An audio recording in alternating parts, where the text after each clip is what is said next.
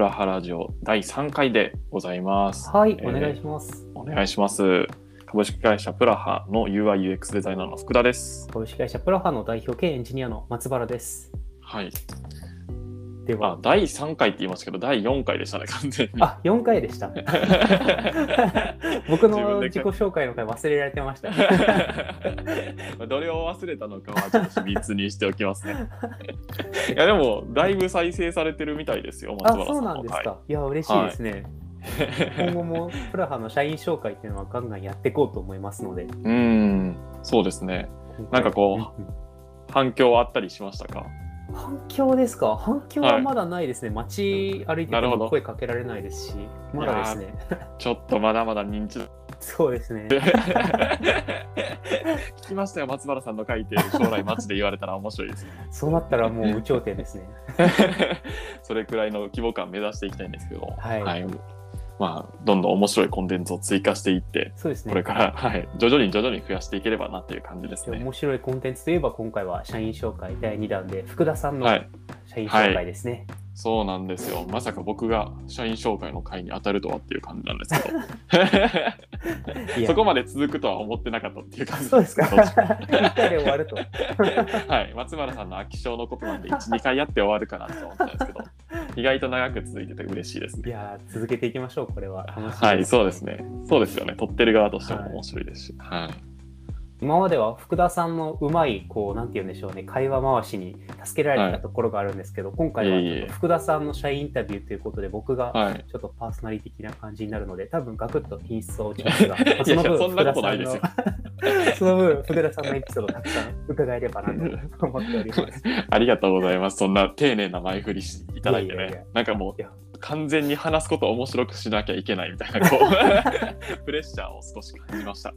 いやー、本当に人の話引き出すの福田さんうまいなって常々思ってますからね。いやでも僕はそうですね。松原さんに振ったら何か話してくれるから大丈夫と思って毎回振ってました。いや、ありがたい限りですね。相性が良ければ。うんそうですよね。台本だけね、軽く作って、あとはぶっつけ本番です。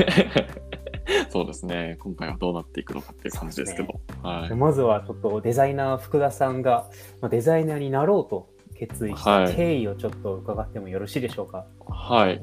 僕、まあ、大学に入る前、まあ、はい高校にいた時に、はいいまあ、いわゆる理系を選択してたんですよ。あ、理で系だったんですね、もともと。はい、そうなんですよ。で、理系、まあ、国語とかあんまり好きじゃなかったというか、苦手な方だったっていうのもあって、へまあ、どっちかっていうと、まあ、そっちの理系の方が得意だからなんとなく選ぶかみたいな感じで、まあ、よくある感じですよ、いわゆる。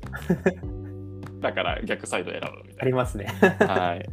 で、それで理系選んでて、はい、で、まあ、高2、高3くらいになってきて、ちょっと進路どうしようかなっていう感じになってきて、で、まあ、こう大学の学科案内みたいな本みたいなこうパラパラめくってこう、あこんな学科あるんやとか見てたんですけど、うんうん結構なんか消去法的に僕は選んだ記憶がありまして 消去法でデね。ザイナーたどり着くことあるんですね。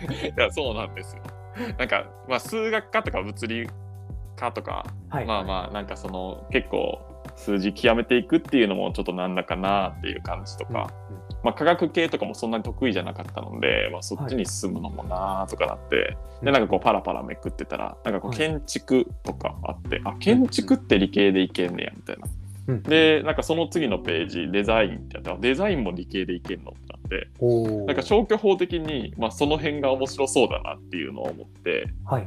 で、まあ、デザインを、まあ、うん。最終的に、あなんか面白そうだからこれにしようって言って選んだっていう感じだったんですよ。へなんでー なんかデザインよくあるこうデザイナーに憧れましたとか、うん。なんか絵がすごい上手かったので、うん。デザイナーになりたいと思ってますとかなんかそういう感じでは全然なくて、なんかちょっと学科選択でできるし面白そうだからそこ受けてみるかみたいな感じで最初思って受けましたね。の実は僕もあの理系でその大学の専攻を選ぶときに、工学部の中にいくつか、あのデザインエンジニアリングみたいな学科もあったんですよ。ああなるでなんかほど。ただ僕はその壊滅的に絵が下手なので無理だろうなって思って諦めたんですけど、もう高校生の頃から福田さんもある程度絵とかは描けたんですか？いや全然そんなことなくて僕高校に美術の授業一応あったはあったんですかねと思うんですけど選択もしてなくて音楽とか取ってて、ー。であの僕が行ってた大学は、あの美術の試験がなかったんですよ。はいはい。で 普通に学科試験だけでいけるっていうところで、うんうんまあ、絵は最後後からこう勉強すれば大学入ってから勉強すればいいかっていうあれで、受けましたね。えーすごいですね。その、はい、絵の下手さが結構僕はもうなんて言うんでしょうねもう最初の第一条件でそこで絞り込んでないなって思っちゃってたからいや確かに絵描いたあんまり描いてない方がデザイナーになろうかっていう一歩踏み出すのはすごい、まあ、珍しいんですかね。まあそうですね。なんかそれこそ美大とか、まあ、芸大とかだったらそういう人がまあほとんど、まあ、入学されるんかなって思いますけど、まあはい。む僕が行ってた大学に関しては結構あんまり映画まあこんな言い方したらなんですけどそこまで描けなくても入れるので後からこう学んで、まあ、絵が上手くなっていく人っていうのは結構いましたね。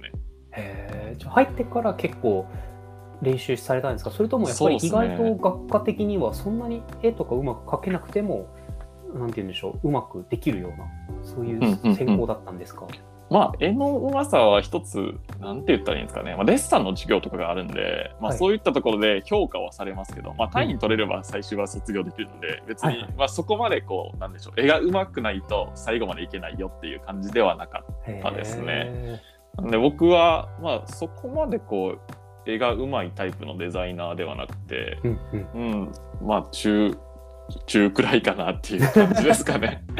こう何入ってからなんとかこう、なんとかしがみついて練習したっていう感じです。福田さんは何タイプのデザイナーなんですか？絵がうまいタイプ以外どんなタイプがあるのかなと思って。何タイプなんですかね？僕もなんかそれをずっとこう探してますけど何タイプにもなれずこうはい。メタモン的にずっといるような感じなんかなって。メタモンタイプにしときましょうか。はいそうですね。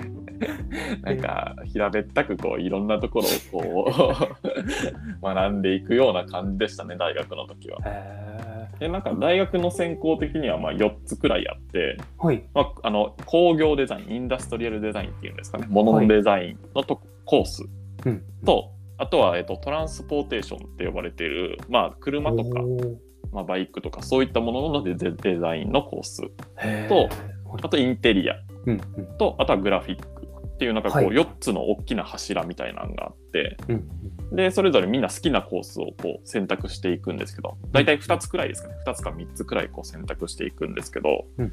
えっと、僕は、えっと、工業デザインとトランスポーテーションデザインを結構専攻してた感じですね。へー。工業デザインとトランスポーテーション分かれてるなんか背景ってどういうとこにあるんですか？トランスポーテーションデザインってやっぱ特殊なんですか？結構特殊ですねあそこは。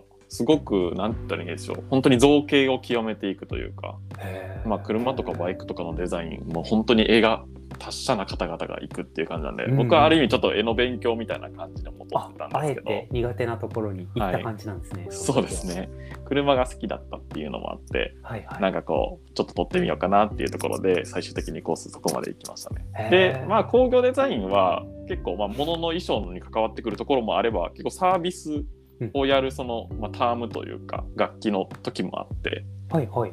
なんか結構なんていうんですかねざっくりしたいろんなこうまあ工業もそうですしサービスもそうですし、まあ、ちょっとした UI とかもまあやったりする授業もあったりデジタルプロトタイピングみたいなのをやったりする授業もあったりするので、うんなんかこう結構包括的なところが学べるようなはい。こう授業が集まったのがその工業デザインのコースでしたね。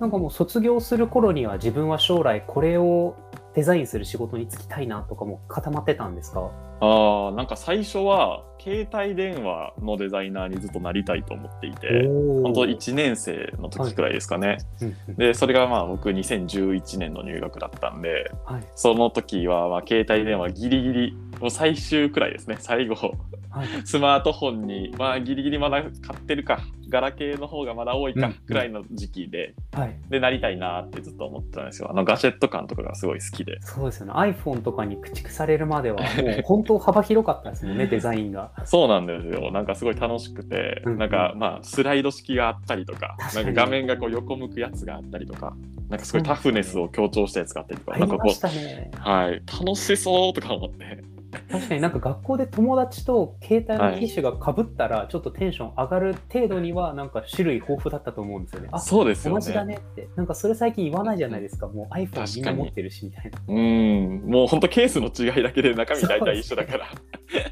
ああ、そんな全盛期に携帯に興味を持ったんですね。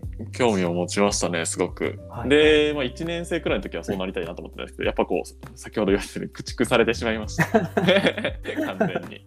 はいはい。あれどうしようってなって。うんまあでも、まあなんかそういうガジェット系は好きだから、一応工業デザインずっと取っとくかと思って。はい。で、行き、で、まあ大学院まで行って、うんで、いざまあどうしようかなって、就職先どうしようかなってなった時に、うーん、なんかまあざっくり工業メーカーというか、ものがやっぱ作りたいなっていうのは元からあったんで、はい。工業製品が作れるようなメーカーがいいかなと思って、まあ就活の時はそういうとこ志望してたっていうのはありますね。うんんそれとじゃあ一番最初にあの受けた会社から最終的にそのアシックスに入社されたと思うんですけど、そこまででなんか紆余曲折というのはあったんですか、紆余曲折ありましたね、本当に。なんか大学院時代にはい。に、まあ、就活をしてでデザインって結構ちょっと特殊な入り方をするところもありなんかこう実習というかインターンみたいな感じで2週間くらいこう試験を受けて試験というかまあまあなんかその課題みたいなのを渡されてそれをなんかデザインしてそのプロセスを見てもらいながら最終成果も見てもらうみたいな。おお、2週間がかりの選考、結構リッチですね。そうなんですよ。ついていただいてなんか向こうの方もだいぶこう時間とか取っていただきながら見ていただけるっていう。へでまあ5人の中から1人選びますみたいな感じで僕の選考の時はそうやったんですけどーはい。まさかの5人の中から誰も選ばれず0人ってえいう、ー、そういう年もあるんですね。はいそういう年そうそうなんですよびっくりして僕もえーってなってで僕てっきりなんかそのメーカーに行こうかなとなんとなく考えてたんではい。なんか振り出しに戻ったんですよね就活するってタイミングの時にもう受かると疑ってなかったんですね、その時は。はい。自信過剰やったんでいけるだろうと思って。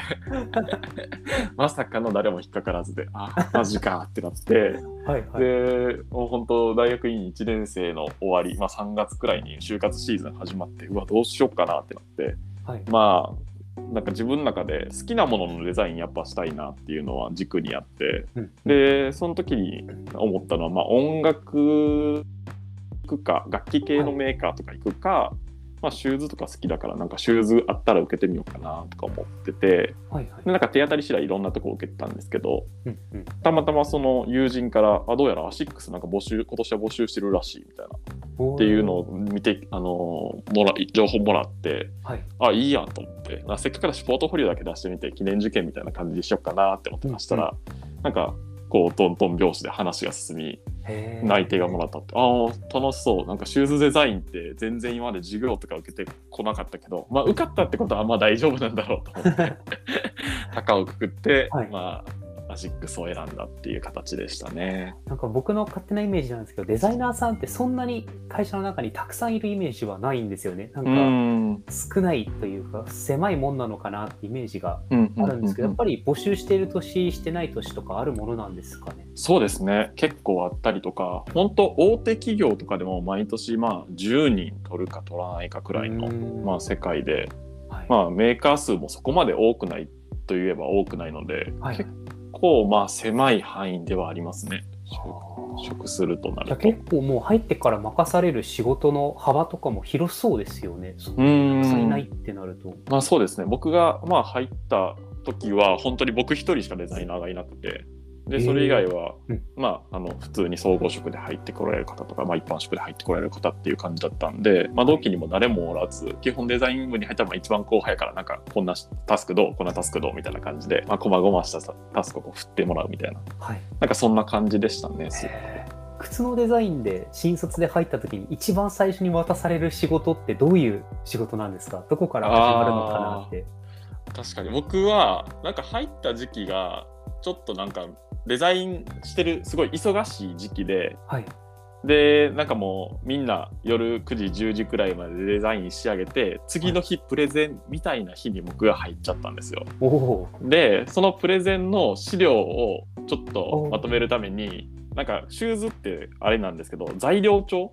あのマテリアルがこうはい。まとまってて、なんか生地とかはあ、はいはい。なんかメッシュとかそういうのがこうまとまってる材料帳があるんですけど材料帳からそのこのデザインでいってこの生地使いますっていうのを言うためにその生地を切り出してですねマテリアル帳からちょきちょきと、はい。それをあのプレゼンボードに貼っていくっていう作業が最初の仕事でしたへえ。結構なんか、すごいアナログな他の、他の職業の最初の仕事と近いですね。なんか社内のプレゼンの。そうなんですよ。すごいねへー。あなんか材料帳とか面白いとか思いながらその時は何も考えずに 切ってました。じゃあみんながちょきちょき切ってるから、材料帳はもうボロボロになってくるんですね。あそうなんですよ。虫食いだらけになって。そうなんです。最終的にはもうあんまりないみたいな。でそのタイミングで、まあ、次の新しい材料帳が発注されるんで。はまあ別にそこに関してはあれだったんですけど。そうですね。そんな仕事とかあうんうん。まあ本当にそこから123ヶ月くらいまあスケッチの練習とかはい。まあ細かいそのですかねちょっと後々の話になるかもしれないですけどパターンって呼ばれるその平物に置いた時に、ああのシューズってこう 3- さ 3D 形状だと思うんですけど、はいはい。それってもともとは1枚のこう平布なんですよ。あで。はいはいはい。はい、平布をこう塗っていってこう 3D に縫製するんですけど、はい。その、まあ、パターンのちょっとお手伝いというか、まあ、こういう風に書きますみたいなところで、ちょっとこうデザインがこんな感じだからここちょっと線こんな感じで書いといてもらっていいみたいな細かな修正とか,、はい。そういったとこからこう入っていくみたいな感じですね。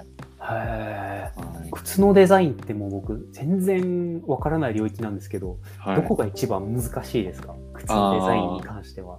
そうですねなんかこうシューズのデザインって最初スケッチから入るんですけど大体こうサイドから見た見た目でデザインしていくんですよ。うんうんで書いていってはいでそれが、まあ、最終プレゼンまでずっとそういった感じでプレゼンされていってじゃあこれで OK ってなった瞬間に次その先ほど言ったパターンに落とし込むんですよね。はいはい。でパターンは、まあ、3次元にうんいわばなっていくんで、その2次元と3次元をすごい行き来しなきゃいけないんですよ。はい。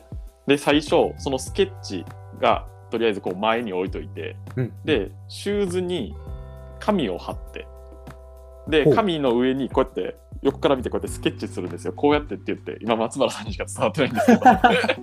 あの見比べながらっていう意味ですね、はいはい。スケッチを見比べながらその手に紙を貼ったシューズを持って紙の上にこう書いていくんですよ。で、サイドビューで見たらこの感じってことはこういう線だなっていうのを大体書いていってはい。でその紙をもう一回剥がしてパターンにするっていう平物に置き換えるっていう作業がいります。へー。はい。それをすごいこう精緻にというかうんすごいこう細かく細かく見ていく作業が必要なんではいそこは結構他の工業製品と違うんだろうなとは思いますね。なんか折り紙みたいですね。なんか折り紙とかもただの紙のところからすごい立体的なものになっていくじゃないですか。あれ作れる、ね想像できる人すごいなって思ったんですけど、そういう力に近いんですかね。まあそうですねちょっとアナログにこう落とし込んでいく力というかはあの多分工業製品のほとんどはもうスケッチ入ってそこから 3D モデリングとかに移っていくと思うんですけど、結構やっぱ 3D モデリングもなかなかこう難しいというかやっぱりあの画面上で見るよりかはやっぱシューズにこう物に書き込んでうんうん。で平物にするっていう方が結構正確に出たりするんでなんかそこは他の工業製品と結構違うところやろうなっていうのは思いますね。はあ最終的に靴をその作る時も1枚の布みたいなものなんですか？それともパーツパーツでくっつけていくんですか？ああそうですね。一応なんかあの一番大きい部分といいますかまあ、はい。その布の部分アッパーっていうんですけどアッパーの大部分は大体1枚のところで。へあとはまああのベロって言われるこの端終端のところとか。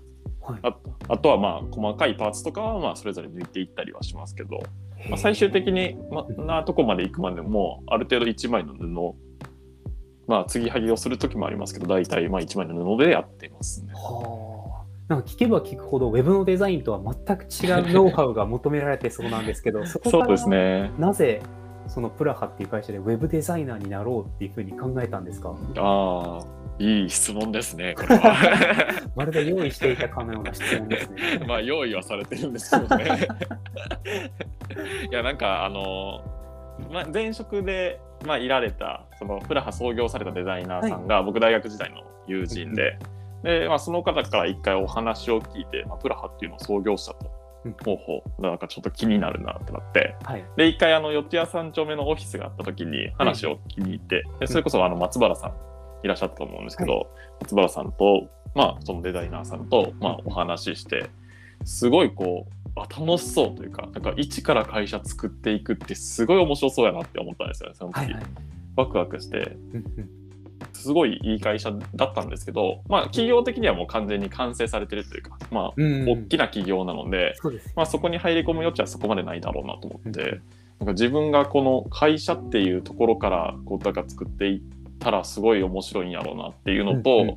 なんかこうどこかシューズデザインって結構ユーザーさんと遠い立ち位置にあってやっぱ製造の工程とかもありますしマーケティング部があったりとか、まあどうやって製品が伝えられるかっていうところにあんまりこうタッチできないような感じなんですけど、やっぱまあトラハとかこうちっちゃい会社であったりとか、まあ、UI の特性でもあったりはするかもしれないですけど結構ユーザーさんと近いです。うんこうフィードバック直に得られるんで、なんかそういったところは面白そうだなと思って、なんか話を聞いて、まあ、最後までそのワクワクがうん、こうずっと自分の心の中に引っかかったというか、良さそうってなって、UI、UX デザインになるかはもう最終まで悩んだんですけど、すごい。でもやっぱなんか、このタイミングでこんな話いただけるものなんかの縁やし、まあ、このタイミング逃してもう30歳を超えて、まあ、例えば家族を持ったりとか、なんかこう自分の中でこう制約が増えてきた中で、やっぱスタートアップに行きたいってなったら、それは結構厳しいだろうなって思ったんで、今しか体体験できないのはここかなと思って、まあ、はい UIX デザイナーになることを選んだっていう感じですかね。はあ、すごい、なんか、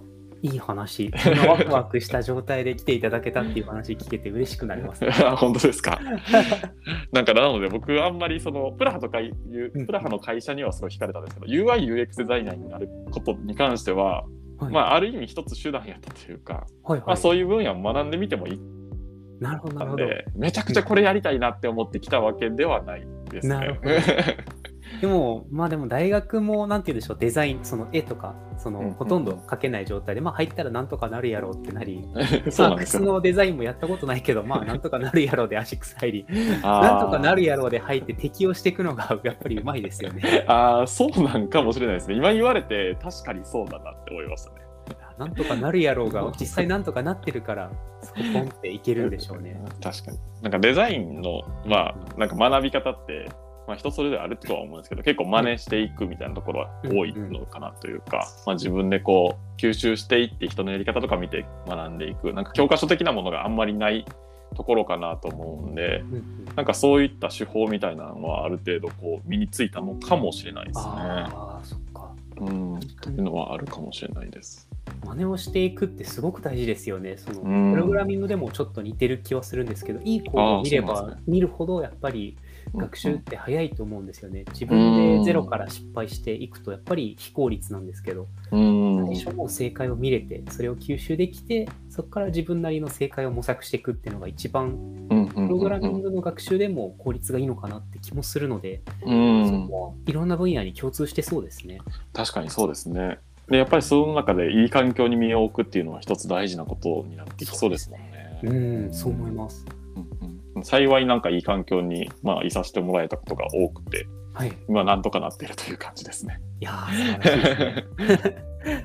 なんですよ自。分がいる環境、いい環境、自分好みっていうとあれですけど、自分に、なんでしょう、合った環境に、うん自分の半径数メートルとかをなんか作り変えられる力っていうのもすごく大事だと思うので、うんなんか人柄がいいと、やっぱり周りも助けてくれたりすると思うし、うんうんなんかそういうのをやっぱり持ってるんでしょうね。うんうんなんかもしれないですね。まあ、そう言ってもらえたらありがたいなと思って日々こう行動してるようなああ、感じです素晴らしいですね。ね。うんうんちなみにそのウェブと靴のデザインで、うんなんか共通点とか、まあ違うところはすごくたくさんあると思うんですけど、意外とここ似てるなって思うところってあったりしますか？なんかこの前、本当にあふと、あれ？って思ったんですけど、あの、ウェブデザインに関しても、まあ、はい。UI に関しても、こう、サイズって決まってないじゃないですか。ある程度、こう、ブラウザ幅が、こう、レスポンシブで対応されたりとか、うん、うん。まあ、iOS とか、まあ、Android でもそうですけど、まあ、ちょっとこう画面幅が違ってきたりもするっていうのはあると思うんですけど、シューズもそうだなと思って、シューズもあの0.5センチ刻みでこうはい。作っていくんで、なんかこうこれっていう画面をしっかり作り込んでいくんじゃなくてなんか全そのサイズで、まあ、ある程度こう幅が利くようなデザインを作っていくっていうのはだいぶ似ているんだろうなっていうふうに思いましたね。これ言えるの世界広してるの福田さんだけかもしれないですね。気づいたの僕なんで、はい、これから福田理論めちゃくちゃ、はい、本本出そうかなと思ってますね。でも確かに言われてみるとそうっすよね。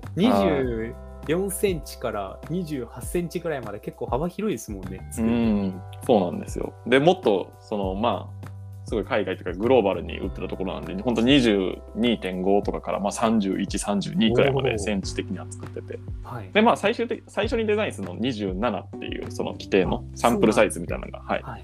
あるんですけど、うんうんまあ、それをこうそれぞれのサイズに展開していってはい大丈夫かっていうところは見たりするんで、ウェブデザインでもやっぱそうかなっていうところで、うんまあ、1440なら綺麗だけど例えばこれ広げた時どうなるんだいとか、はい。逆に狭い時にどうするんだいみたいなのはうんうん。同じ悩み抱えてるなと思って なんかこう。なんかかっちりこのサイズっていうのを作りたいなって前は思ったんですけど、はいはい。まあ、この業界にいる間は無理なんだろうなっていうのを 悟りましたね。やそこ靴から来たからこそそんなに違和感はなく来れたのかもしれないですね。そうですね。例えばまあグラフィックとかだとキャンバスサイズとかある程度決まったりするんで、はいなんかそこはかっちり作っていくところだかなとは思うんですけど、はい。まあそんな業界の共通点があるとはなと最近なんかふと思いましたね。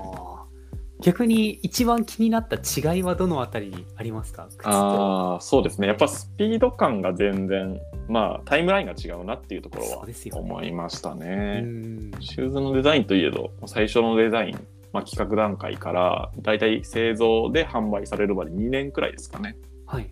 かかってしまうというところがあって、まあ、逆にこうウェブ業界っていうのはすごいスピードが速くて本当毎日毎日何かしらちょっとアップデートを重ねて作っていくみたいなはい。ところがあるんでなんかやっぱそこに関してはこう自分の中でおっと驚いたというかびっくりしたポイントではありましたね。確かに出して終わりじゃないですもんね。出しても直せるっていうのがあそうですにね違いますよね。それ確かにありますね。なんかシューズの時だともうこれ最終やからどうにかしなきゃそうですよね。ここ負けてられへんなっていうのがあるんですけど、うんうん。まあ、UIUX だと一回出してから反応を見てからもう一回ちょっと変えようかっていうところもできるんでなんか柔軟性とかの違いも感じたりはしますね。あと思ったのが、そのウェブって、なんていうんでしょう、フィードバックをいただいて、それを生かす生かしやすいと思うんですけど、靴ってなると、その実際買った方が何に不満を持ったのかとか、喜んでるのかとか、うんそういうのってどうやって判断されてるものなんですか？ああそれはなんかそうですね。まあ完全に Amazon とか楽天とかを見に行っているっていうのもあります見にし、行くんですね、あそこも本家の方が。そうですね。結構自分がデザインしたと気になって見ちゃいますね僕は。タイプ的に。はいはい。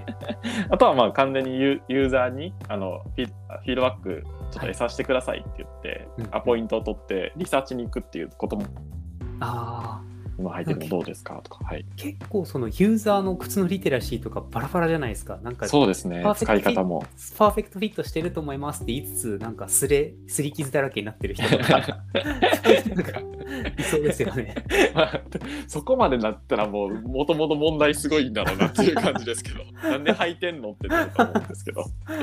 まあそうですね。本当走り方も結構違いますし、まあ、人体なんでまあその人のまあ特性足の特性みたいなのもあったりして、まあ、一人一人完全に合わせに行くっていうのは結構難しいんですけどはい。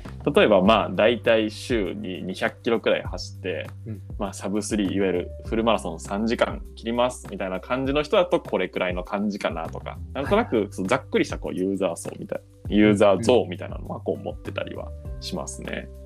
はあ。うん、そういうの感じ取れるんでしょうね。やっぱ繊細な人は。僕は さっぱりでしたね。僕もでもさっぱり側です。軽いか重いかでしかわからない。でも多分履き比べた経験がそこまでないからかもしれないです。ああ、確かにそうですね。うん、比べると試着しておっていう。数歩ですもんね。うんうん、そうなんですよね確かに。でなかなかまあ買い替えるっていうタイミングも難しいじゃないですか。うんうんうん。下手ってるのかどうかはわからないですからね、素人だと。うん、そうですよね。でまあ靴5年とかはまあ履いたりすることもあると思うんで、うんうんなんか本当に好きな人じゃないと多分履き比べとか他社製品と比べてみましたみたいなのしないから、うんまあ、難しいは難しいですよね。そうですよね。靴通のデザインはそういう難しさがありそうだなと思いつつそのウェブのデザインの勉強って、うんうん多分プラハに入ってから始められたと思うんですけどはい。どういうところが難しくてなんか特に初学者の時にハマりがちなポイントってあったりしますか、ああ、そうですね。まあ、僕結構本当に未経験から入らせていただいたんで、はい何も知らずっていう感じで、完全に OJT というか、業務やらせてもらう中で、こう、勉強させてもらいましたという感じなんですよね。で、その中で結構参考にしてたのは、ガイドライン見るといいよというか、それぞれの Google であったりとか、Apple とかが出してるマテリアルデザインとかヒューマンインターフェースガイドラインみたいなのがあるんですけど、それを見ながら、まあ、デザインしていく原則にのっとっていくっていうのが一番大事だよってあの教えていただいた方にうんはい伝えていただきましてでそれを見ながら結構勉強していたっていう部分はありますね。ああそこもやっぱり真似るところから始めるんですね。そうですねやっぱりなんか完全に独学というか自分で作ってもどうこういく世界じゃないなっていうのはうんうん。本当初めに痛感しまして、ある程度こう何何かしら触っているインターフェースで慣れている操作はい、に対してやってあげると、こうユーザーインターフェースとして溶け込むことができるというか、ん。ある程度使いやすいものにはなっていくっていうところなんだっていうのを自分でもほうほうとなりまして。はいはい。でそういうためにはそのマテリアルデザインとかヒューマンインターフェースガイドラインみたいなところは本当全部網羅的に抑えられているのではいそこを見てあだからプルダウンってこういう動作になっているんだとか、うんうんまあまああのテキスト一つボタン一つにとってもこういう意図があるんだっていうところが、まあ、読み取れていくのかなっていうところで、まあ、そこを見ながら自分のデザインにじゃあ反映させる時はこんな感じだねっていうところをやってましたね。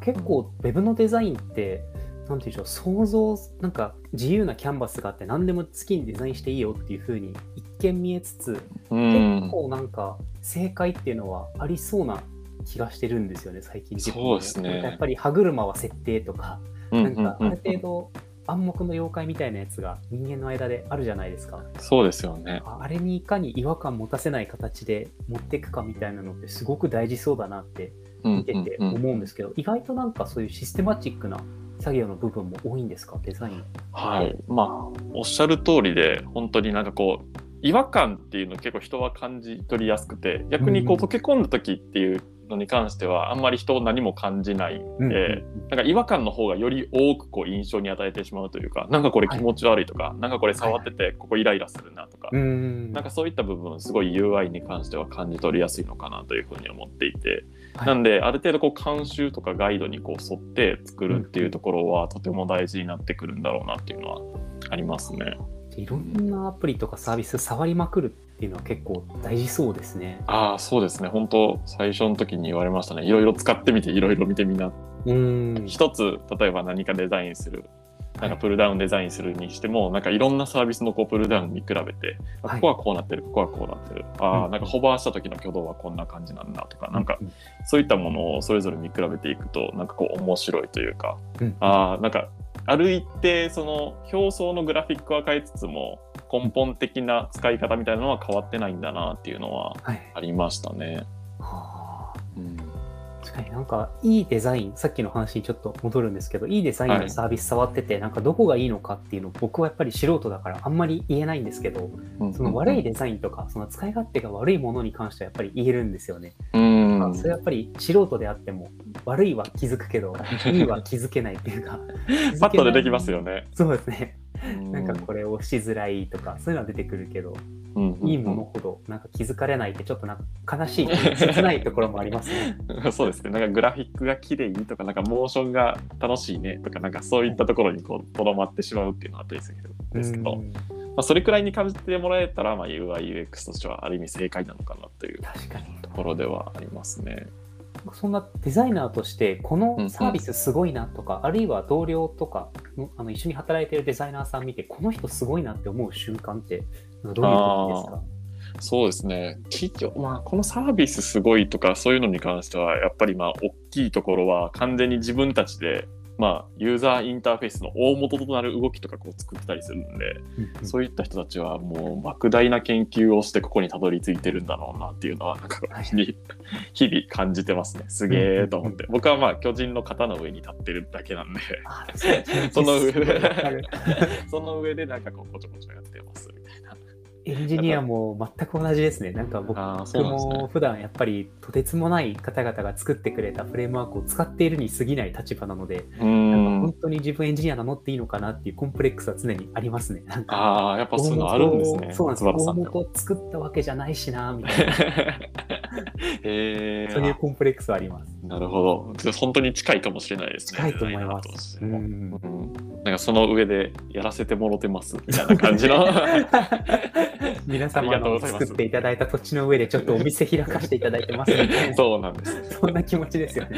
そんな気持ちで本当にやってるんで、なんかこう UI、UX デザイナーと名乗ってもいいものなのかとか、なんかこう日々思ってますけど、まあでも一応その職種なんだろうなとか思ってまうんうん。すまあ輩とか、はいうんうんあすごいませんうんあ、どうぞどうぞ。あそうですね。すごいなって思う人ってどういう人なのかなって。ああ、やっぱなんか個人的にはインプット量が多くて、アウトプット量も多くて、はい。やっぱこう手を動かしながらこう作っていける人っていうのにずっとこう憧れはあるなというふうに思ってますね。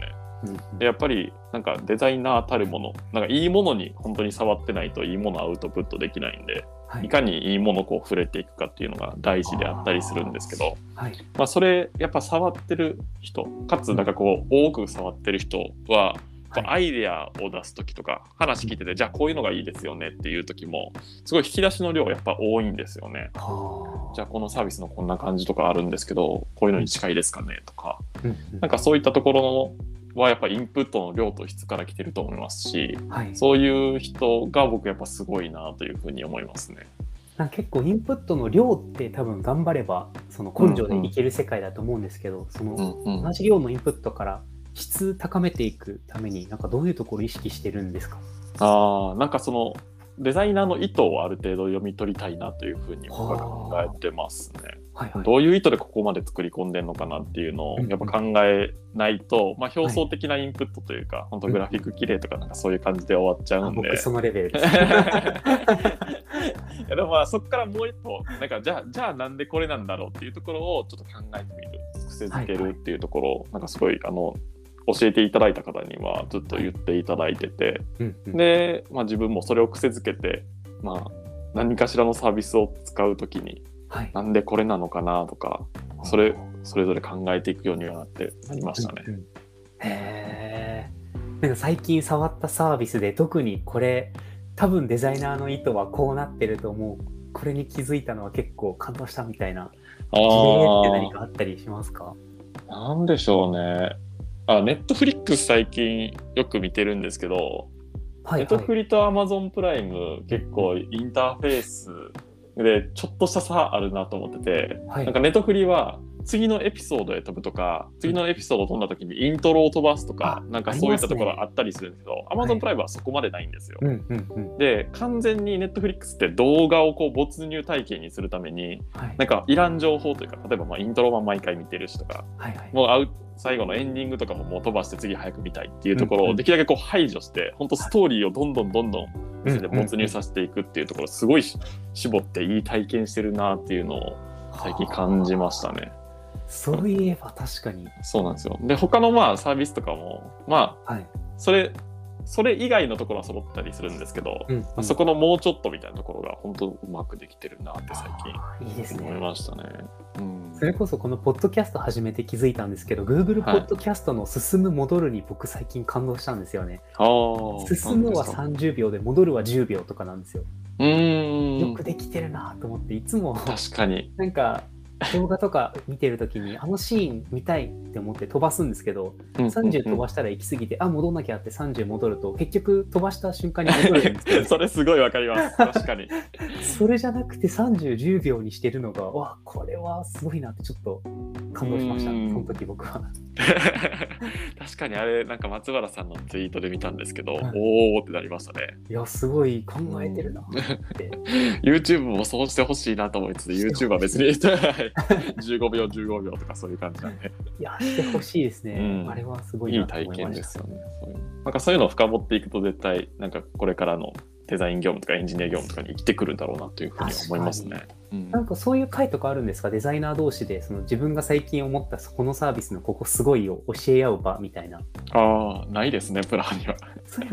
楽しそうですね。楽しそうですね、確かに。あった方がいいですよね。うん、サービスに対するなんか意識っていうのも高まりそうだし、うんそういうのを社内でやったり、社外の人も呼んでやったりしたいですね。うん、確かに確かに。なんか、個人個人でツイッターとかノートとかでやってる人はいるんですけど、そういうバーみたいなのは多分僕が認識してる限りではあるんですけど、はいあ。んまりないのかなっていうところで、あったら面白そうですね。聞いてみたいですね、いろんな人の。うんうんうん。なんか小さいコミュニティとかでは多分やってるというか、はいはい UI デザイナー、同じ大学の UI デザイナーとか、なんかサークルとか、なんかそういうとこではやってるうん、のかもなっていうところでやれたら面白そうですね。やってみたいですね。次やりますか、これ。うん、そうですね。プラプラハの勉強会みたいな感じで一つやりますか。うん。ですねじゃあそんな福田さんのこれまでお話伺ってきましたが、ちょっと最後、はいあのプラハでどんな風に過ごされてるのかなっていうのを聞けたらなと思うんですが、なるほど。プラハでの福田さんの一日の過ごし方とか、お休みの日の、えー過ごし方、ちょっと教えていただいてもよろしいでしょうか？はい。僕結構朝方で、はい。あの、6時半に来ます。修行ですか？いや、修行じゃないです。まあ、その代わり寝るのめっちゃ早いですね。はい10時半とか、それくらいには寝ちゃうんですけど、はい。あの、なんか妻と、まあ、一緒に暮らしてるんで、まあ、妻の生活リズムに合わせようってなって。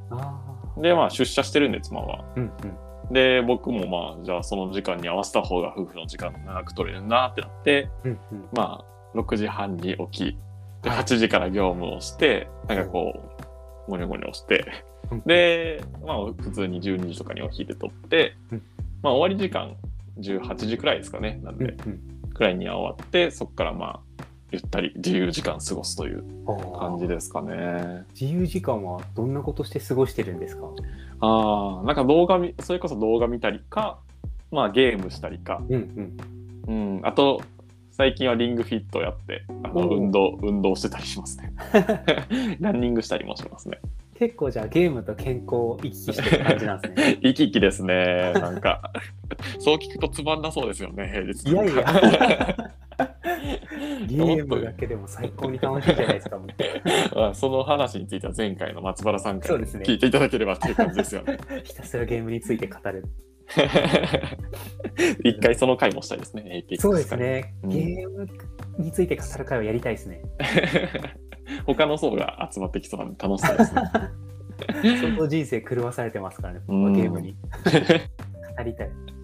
でも福田さんのお話聞いてていつも僕思うのが福田さんお仕事もされててはいで。まあご飯も作るらしいじゃないですかご飯作りますね。分もはいね、作ったりでまあ奥様に生活リズムを合わせて朝方にしたりうんなんか困るんですよねその福田さんが存在してると その他のなんでしょう僕とかも肩身狭くなっちゃうんですよねいやいやいや、そんなことはないでしょ、別に。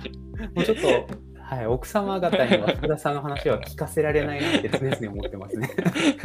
なんか、あの、ある一人のメンバーからミスター自己管理っていうあだ名つけられましてですね。なんか、なんでそんな管理しちゃってるんですか？面白くなさそうって言われて、え？ってなって。誰が言ってるのか、目に浮かぶ。なんかランニングしたりとか、ご飯作ったりとかなんか朝早く起きたりとか、なんかはいはい何目指してるんですか？みたいな。いや僕も何目指してるかわかんないんですけど、そうしちゃうんですよねっていう話をいや、すごいね。近しましたね。人間がした方がいいことを全部やってますよね。すごうい。ん、なんかやらないと気が済まないんでしょうね、それを。よかったですね。それが全部、その、なんでしょう、いい方向に。確かに。確かにそうですね。変なものにはまらずよかったなっていう感じです。素晴らしいですよ。でも逆に休日とかはあんまり何もしない風にはしてますね。結構自由時間で。あはい。うんまあ、いろんな体験してみた方がいいのかなとか思って、なんかこの前は初めて競輪に行ってきました。へえ、どうでした？競輪。競輪は面白かったです。もう、あの、層というか客層がはい一緒なんですよ、全員。あの、中年男性くらいって、一つのボリュームゾーンしかないんですよ。で僕、妻と行ったんですけど、はい。本当に女性の方は数人くらいしかいなくへて、ー。他大多数数百人くらいは男性で、やヤジみたいなのがすごい飛んでて 頑張れよとかお前が勝たなきゃ俺も勝てねえよみたいなことを言ってたりして当たり前やなとか思いながらそのヤジ聞いてたりしたんですけど。すごいですね。そこまで固まった層の競技がオリンピックの種目になったっていうのもすごいですよね。い。確かにそうですよね。海外だとそう違うんですかね、感染者層とか。どうなんですかね完全にでもやっぱなんかおじさんのはい。なんか掛け事みたいなイメージあって どうなんだろうとか思っていきましたけどはい、全然あの若年層でも楽しめるというか100円からかけられるんで面白いなとか。あ、そうなんですね。はい。なんか普通に丸1日くらい潰せそうだなとかあ、そん思ってなにいいですか？はい。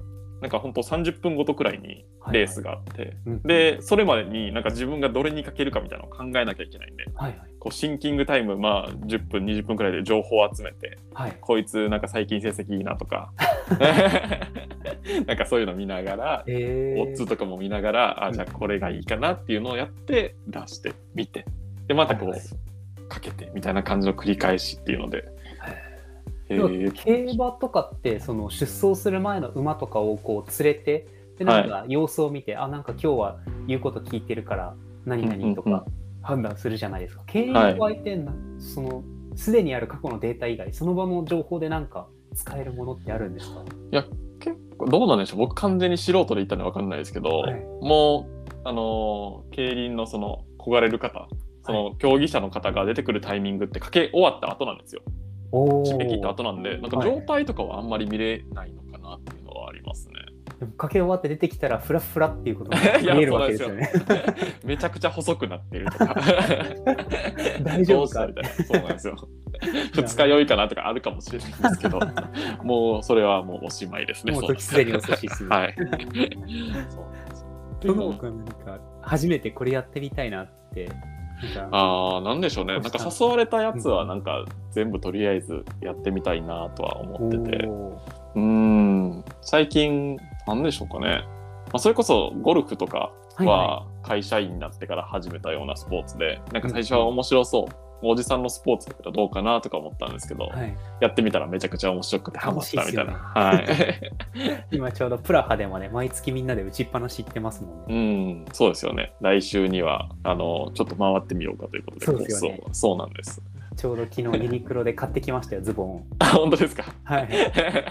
バッチリですね。バッチリですね。なんかそうそうなんですよ。そういう体験すると、まあうんなんかちょっとインプットの質が変わったりとか、確かに。なんか例えばじゃあゴルフのアプリデザインしてくださいって言われることもあるかもしれないんで、その時にゴルフしてるとしてないじゃ全然違うかなっていう。そうですよね。何着てくればいいのかなとか全く分かんないみたいな、そういう不安とかもやってみるまで分かんないですもんね。そうですよね。なんかルールとか。うんなんかだから本当いろんなこと体験してみて、まああわよくばですけどデザインに活かせればなくらいな感じでこう休日楽しんだりはしてますね。ああ、素晴らしいですね。そこもなんか本当に素晴らしいですよね。休みの日であってもそれをどうやったらデザインに活かせるかなって考えて自己管理されてるのが すごいですね。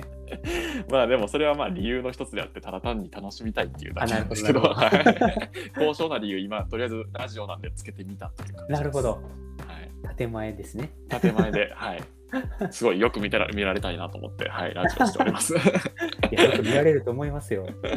よかったうんいやでもこれはあの社員インタビューでみんなにあの聞いていこうと思うんですけど、プラハのいいところと、まあ、改善が必要なところ、一つずつうん。お聞かせいただけますか？なるほど。いいところは本当多様性を受け入れる環境整ってるなと思ってまして。はいはい。でまあ本当僕みたいな未経験の人でもまあ本当にこうなんか人を見て採用してもらえるっていうところもありますし、うんうん本当それぞれエンジニアの方でもまあ入ってきたバックグラウンド結構さまざまなところうんうんであってこう採用されてるっていうのなんで本当いろんな環境の人がいて面白いんだろうなっていうのはうんうんあってここがプラハのいいところなんじゃないかって思ってますね。ああ、ありがとうございます。で勤務時間とかもまあ決められてないとか、うんまあ本当業務とかもまあ自分に任せられてるんでなんかそういう多様性がまあ全然 OK というか多様性を受け入れる環境っていうのはあるからここはいいなというふうに思ってますね。